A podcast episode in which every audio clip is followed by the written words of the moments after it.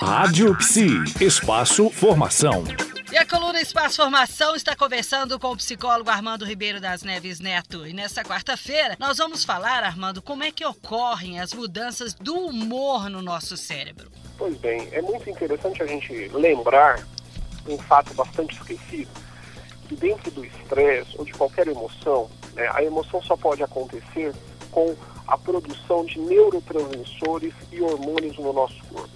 Então, por exemplo, durante o estresse excessivo, o estresse crônico, a gente tem um pico, né, um excesso de produção de cortisol, de adrenalina, de noradrenalina. Isso preparando o nosso corpo para uma situação de possível ameaça à vida, à sobrevivência.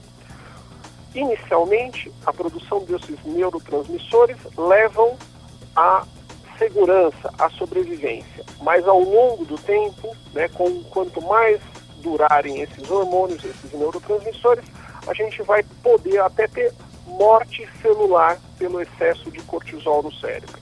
Então, infelizmente, os hormônios eles podem nos levar a uma maior saúde e bem-estar, mas o uso excessivo, a produção excessiva, crônica, pode levar a uma perda de qualidade de vida e de bem-estar no dia a dia. Muito interessante, né, professor? Temos que ficar atento nesses picos elevados aí, prestar atenção em todas essas dicas que o senhor vem passando pra gente. E por hoje, terminando o nosso bate-papo. Amanhã nós voltamos com mais informações, então. Até lá! Rádio Psi. Conectada em você. Conectada na psicologia.